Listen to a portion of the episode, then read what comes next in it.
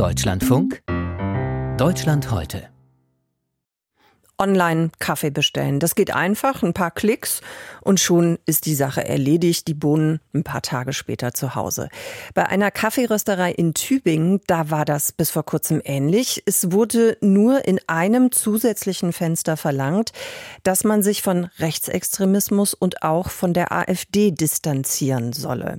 Jeder und jede, die das Häkchen an dieser Stelle nicht gesetzt hatte, konnte keinen Kaffee bestellen. Das hat in Tübingen und rund um die Rösterei Südhang, um die geht es, ziemlich viele Diskussionen ausgelöst. Es gab viel Lob für diese Abfrage, aber auch viel Kritik, so nach dem Motto verkauft Kaffee, aber macht bitte keine Politik. Und es hat auch Hassmails und Morddrohungen gegeben. Martin Ley ist geschäftsführender Gesellschafter der Rösterei Südhang. Herr Ley, warum war es für Sie überhaupt wichtig, das abzufragen bzw. das zu verlangen von Ihren Kundinnen und Kunden, sich zu distanzieren von Rechtsextremismus und von der AfD? Ja, uns lässt es ja alles auch nicht ruhig, was passiert in der Welt und was man so hört. Und da versuchen wir ein Zeichen zu setzen, neben ein Zeichen gegen Rechtsextrem. Und das war unser Versuch, uns auch dazu zu positionieren. Vielleicht können wir das noch gemeinsam ein bisschen konkretisieren, um sich das auch mhm. besser vorstellen zu können. Also Sie haben das abgefragt in einer sogenannten Checkbox, so heißt das auf Ihrer Seite. Das ist im Prinzip ein Fenster, das sich bei der Online-Bestellung dann aufgemacht hat. Was stand da drin?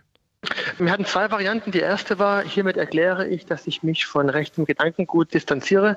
Insbesondere hege ich keinerlei Sympathien für die AfD und ihr nahestehenden Gruppierungen. Das war die erste Version und es gab genau. noch eine zweite, habe ich richtig verstanden? Genau, die haben dann nochmal geändert. So hiermit bestätige ich, dass ich mich zu den Werten der Verfassung bekenne. Das rechtsradikale Konzept der Remigration lehne ich ab. Warum haben Sie es nochmal geändert? Ja, wir haben es geändert, weil wir massiv, also neben wirklich auch sehr viel Zuspruch, auch massiven Hass bekommen haben per E-Mail, per Kommentare. Und wir versucht haben, uns da auch ein bisschen vorzuschützen. Können Sie uns diese unterschiedlichen Reaktionen noch mal näher erklären? Also, Sie haben schon gesagt, viel positive Resonanz, das sind dann wahrscheinlich Leute, ich sage jetzt mal aus ihrer eigenen Blase gewesen, die das eben gut gefunden haben. Es hat aber eben auch sehr viele negative Mails gegeben, Kommentare auf Social Media, schlechte Bewertungen, bis hin zu Hassmails, die Sie auch zur Anzeige gebracht haben. Was war da der Inhalt? Ja, der Inhalt war, ich glaube, aus, aus, meiner Sicht ein ganz kaltes Kalkül, uns einzuschüchtern. Und der Inhalt war, ich kann mal ein paar Sachen zitieren, sowas, ich wünsche euch den Tod, ihr braven Systemtreuen. Oder besser, ich bringe noch ein paar Kumpels mit und werde euch mal einen ordentlichen Besuch abstatten, scheiß Rattenpack. Oder ich stehe zur AfD und ihr könnt euch ins Knie ficken. Das waren so der Tenor der E-Mails, die uns da in relativ kurzer Zeit gebündelt entgegenkamen. So. Haben Sie denn mit dieser Art von Reaktion gerechnet? Also, dass es so extrem ausschlägt? Nee, das haben wir nicht in dem Umfang, dass natürlich irgendwie Leute erbost sind. Das haben wir, damit haben wir schon gerechnet. Und ich glaube, unsere Aktion wurde eben publik in gewissen rechten Kreisen und dann hat man sich ja zusammengetan und hat sich vorgenommen, jetzt schreiben wir mal ganz viele E-Mails und ganz viele negative Bewertungen. Und so kam das zustande. Also Sie vermuten, das war dann auch eine konzertierte Aktion? Auf jeden Fall. Also fünf Tage lang war unsere Checkbox da und es kam überhaupt zu keinen bösartigen Anfeindungen. Und dann ging es von einem Tag auf den anderen oder eher von einer Minute auf die andere kamen dann die ganzen E-Mails rein. Jetzt komme ich nochmal zurück auf die positiven Reaktionen. Zuspruch mhm. haben Sie natürlich auch bekommen. Trotzdem an der Stelle nochmal die Frage, eigentlich will man ja in der gesellschaftlichen Diskussion auch immer ein bisschen weg von diesen sogenannten Blasen, dass jeder immer nur in der eigenen Blase ist. Fördern Sie oder haben Sie mit so einer Abfrage nicht eben auch genau diese bestimmten Blasen gefördert?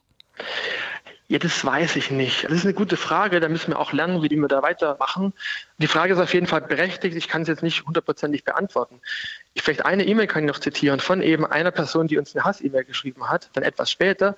Ich möchte mich für meine völlig überzogene und unangebrachte E-Mail entschuldigen.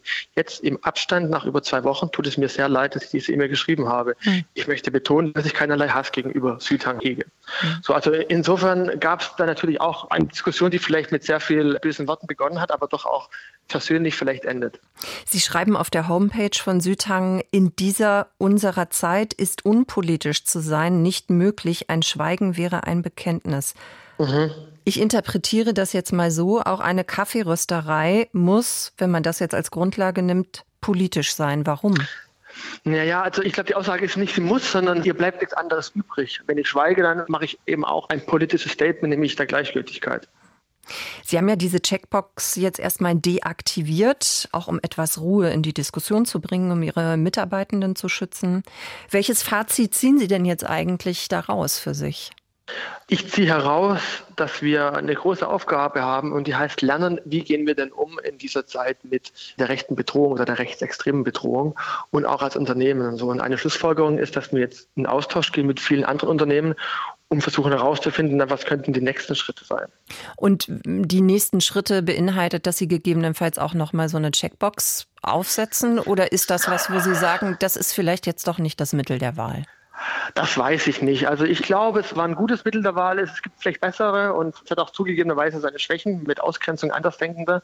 Insofern glaube ich, so eins zu eins haben wir es nicht nochmal machen. Und wie genau, das müssen wir noch herausfinden. Martin Lai von der Rösterei Sütang in Tübingen. Wir haben vor der Sendung zusammen gesprochen.